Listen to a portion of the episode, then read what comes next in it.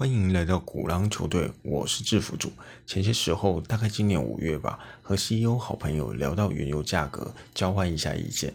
他说到，这需求端减的那么厉害，要我们多叫点货准备给下游，还真的不太敢。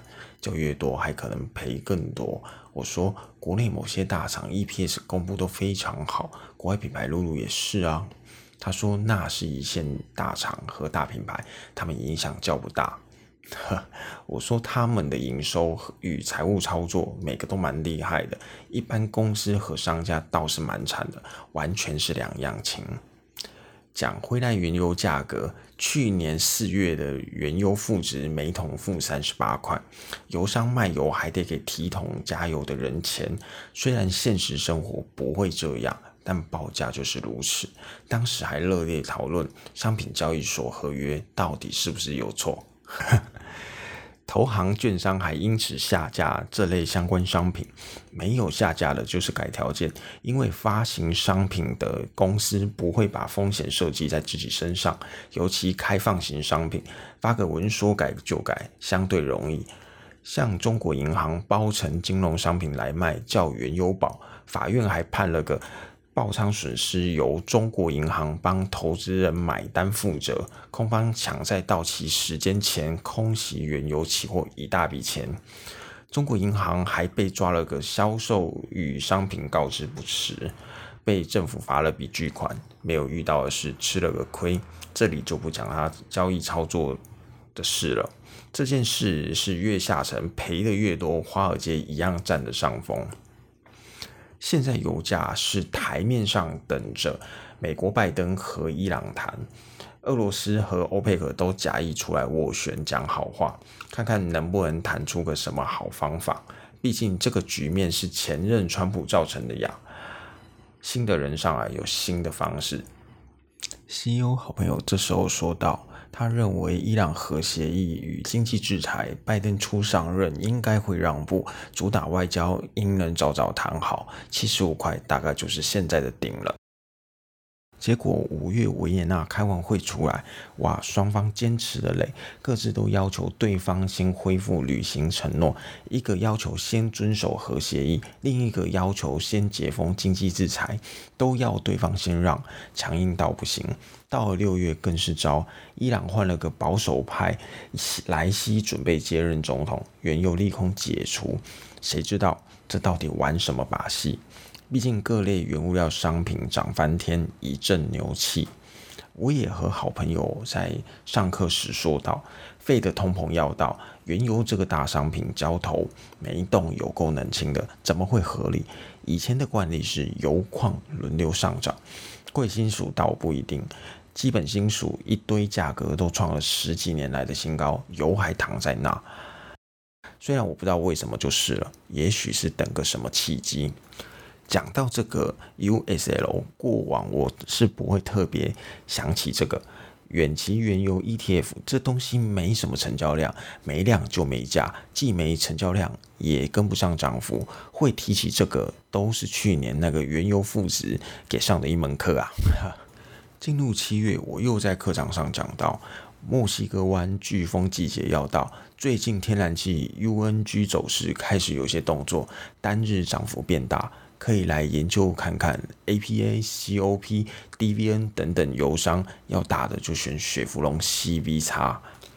进入八月，一波经济数据下滑，失业救济金啊、成屋销售、零售销售，连欧洲和中国的数据也跟着下滑，弄得好像快要准备崩盘。美国三大指数都跌破线，原油更是跌到了六十二。费的鲍威尔和欧洲央行拉加德又不断讲，通膨这是暂时性的啊。拉加德还宽松到个不行，认为劳动市场还没恢复，经济复苏有些状况，就不会减少购债计划。他们两个还把这波商品价格大涨推给了疫情与船运塞港，说着进入第四季就会恢复正常的这样的规划。鲍威尔在九月的时候更是出了奇招，把通膨数据计算去头去尾，说是疫情与解封造成个别行业的商品突然上涨等等。他讲的就是酒店啊、旅馆啊、航空机票这类。疫情前跌的太多，现在涨回来合理。那时我想到，哎，这原油价格突然拉到近期高点，是不是和七月中中国开放碳交易市场有所关联？从欧盟和中国碳中和减排的态度，再来看看 KRBN 的成交量，较开放前接近多了快一倍，不禁觉得这真的就是层层算计。